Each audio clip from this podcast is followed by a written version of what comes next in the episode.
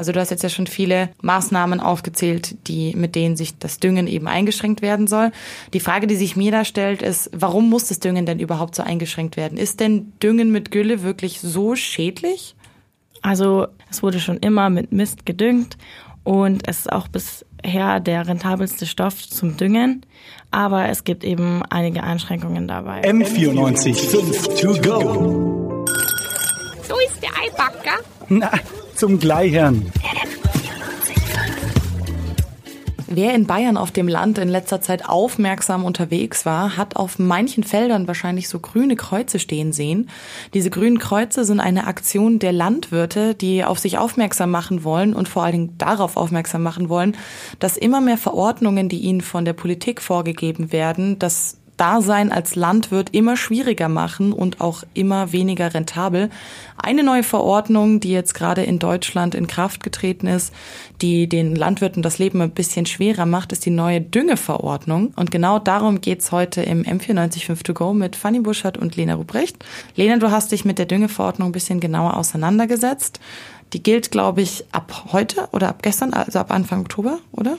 Ab Anfang Oktober dürfen die Landwirte keine Gülle mehr auf die Felder ausfahren, aber sie ist ab 2017 beschlossen worden mhm. und ab 2020 dürfen die Landwirte nichts mehr von der alten Düngeverordnung machen, sondern müssen alles nach der neuen Düngeverordnung machen. Okay. Und was genau ist jetzt diese Düngeverordnung? Also da geht es vor allem um den Lagerraum von Gülle, dass man mehr Lagerraum vorweisen muss, weil man eben weniger auf die Felder auftragen darf. Ähm, wie ich jetzt gerade gesagt habe, ab dem 1. Oktober dürfte man nichts mehr düngen mit Gülle und deswegen müssen sie eben zeigen, dass sie mindestens fünf Monate die Gülle lagern können. Und außerdem haben sie neue Vorschriften, wie viel Dünger sie auf welche Felder auftragen dürfen. Achso, das heißt, ab jetzt darf gar nicht mehr mit Gülle gedüngt werden? Genau, von jetzt an bis Februar darf man gar nicht mehr düngen. Okay, und die Bauern müssen jetzt die Gülle, die sie natürlich trotzdem haben, weil ich meine, Gülle ist ja ein natürliches Abfallprodukt von Kühen, können ja nicht einfach den Kühen sagen, jetzt mach mal Pause für fünf Monate. Mhm müssen die zeigen, dass sie die Gülle nicht anderweitig loswerden, sondern halt bei sich lagern können. Genau. Interessant. Okay. Mit was düngt man dann als Ersatz? Mit künstlichem Dünger oder? Also über die Zeit jetzt hat, wird gar nicht gedüngt, weil mhm. eben die Pflanzen im Herbst und im Winter keinen Düngstoff aufnehmen können und es dann erst wieder im Frühling möglich ist. Okay, das heißt, die neuen Regelungen, die jetzt in der neuen Düngeverordnung drin sind, die werden dann erst so richtig ab Frühjahr nächsten Jahres halt gültig, wenn wieder gedüngt wird. Genau, dann zum Beispiel die Austragung, dass ähm, es muss jetzt bodennah die Gülle ausgetragen werden. Das heißt, es darf nicht mehr mit diesen Sprenkleranlagen die Gülle auf dem Feld verstreut werden. Ähm, und das dient eben dazu, dass das Ammoniak nicht in die Luft kommt, mhm. was in der Gülle enthalten ist, ähm, und soll damit zum Beispiel die Luftverschmutzung vermindern. Okay, was wird denn mit der neuen Düngeverordnung noch anders für die Bauern? Was müssen die jetzt anders machen als davor? Also wie gesagt, sie müssen jetzt mehr Lagerraum vorweisen. Das mhm. heißt, sie müssen größere Gülletanks bauen und ähm, Güllegruben. Und außerdem müssen sie zum Beispiel ähm, neue Messungen auf ihren Feldern machen, weil wenn man nah an Gewässern lebt oder wenn man erosionsgefährdete Gebiete bewirtet, muss man besondere Messungen machen, die man dann an ein Labor schickt und die dann auswerten, wie viel man dort düngen darf. Und da müssen jetzt mehr Kontrollen durchgeführt werden mit der neuen Verordnung. Genau. Müssen die die Landwirte selber zahlen? Die Landwirte bleiben auf den Kosten sitzen, das wird nicht vom Staat übernommen. Sehr gut. Also die kriegen die Vorgaben vom Staat, öfter Kontrollen machen zu müssen, müssen die dann aber selber zahlen. Und äh, dann wundert man sich, warum die Landwirte die neuen Verordnungen nicht so rentabel finden. Okay, ist verständlich. Genau, also du hast jetzt ja schon viele Maßnahmen aufgezählt, die mit denen sich das Düngen eben eingeschränkt werden soll. Die Frage, die sich mir da stellt, ist, warum muss das Düngen denn überhaupt so eingeschränkt werden? Ist denn Düngen mit Gülle wirklich so schädlich?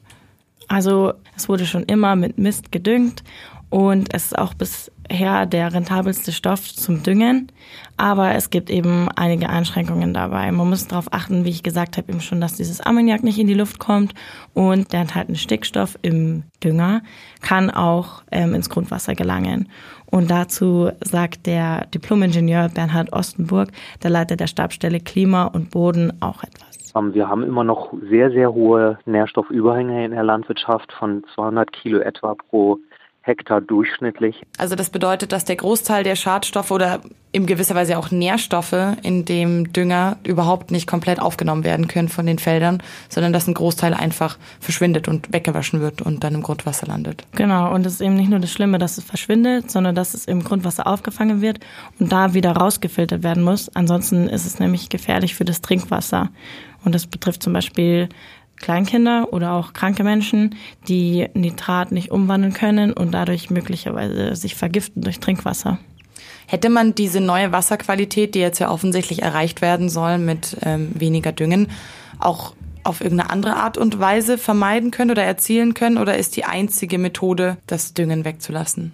Also es ist auf jeden Fall eine Methode, um die Nitratwerte zu vermindern. Und man muss es auch machen, weil die EU das eben vorgibt, dass der deutsche Staat so reagieren muss. Aber ähm, es ist tatsächlich sehr viel Aufwand für die Bauern und es kommen halt immer weitere, immer neue Regelungen dazu. Diese Regelung hat man angefangen 2010 zu besprechen, dann wurde sie 2017 durchgesetzt.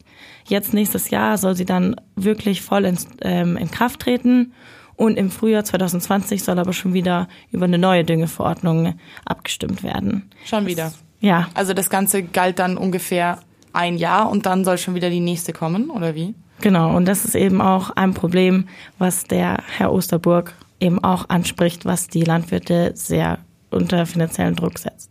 Viele Auflagen und harte Auflagen müssen nicht unbedingt immer gute Regulierung bedeuten.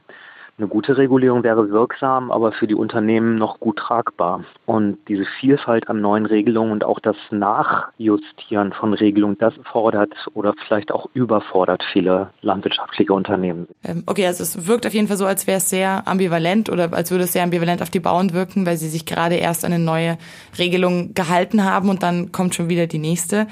Wie reagieren denn die Landwirte jetzt auf diese ganzen Verordnungen? Weil theoretisch widersetzen können sie sich ja nicht, oder? Da müssten sie wahrscheinlich hohe Strafen zahlen.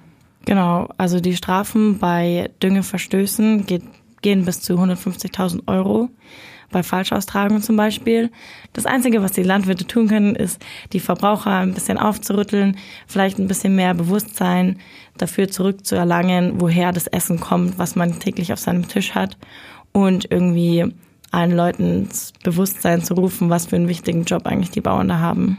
Und die quasi, aber es ist auch ein bisschen schwierig dann das Thema, weil klar, ähm, man müsste das ja dann irgendwie ein bisschen finanziell lösen, denke ich, weil nur, nur in Anführungsstrichen, weil die Landwirte ähm, dadurch höhere Kosten haben, kann man ja nicht sagen, okay, wir machen die Verordnung jetzt doch nicht und lassen unser Trinkwasser verkommen. Gibt es da nicht irgendwelche andere Möglichkeiten? Ja, das stimmt schon. Also was ich rausgehört habe, eben auch mit dem Gespräch mit Herrn Osterburg, ist, dass man das detailreich erklären müsste, dass zum Beispiel in Bayern andere Vorschriften gelten als in Niedersachsen, das viel mehr Trinkwassergefährdung hat als wir hier.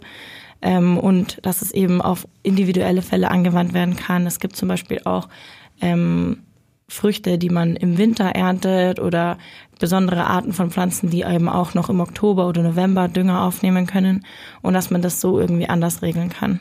Okay. Also wir kommen auf jeden Fall zu dem Fazit, dass die neue Düngeverordnung super fürs Grundwasser ist, super fürs Trinkwasser, weniger Nitratbelastung ist auf jeden Fall damit zu erzielen. Damit es aber den Landwirten nicht zu so einem großen finanziellen Problem wird, müsste man sich auf jeden Fall noch nach der Suche nach noch zusätzlichen Lösungen machen. Genau. Danke dir, Lina. Danke. M94 5 to go.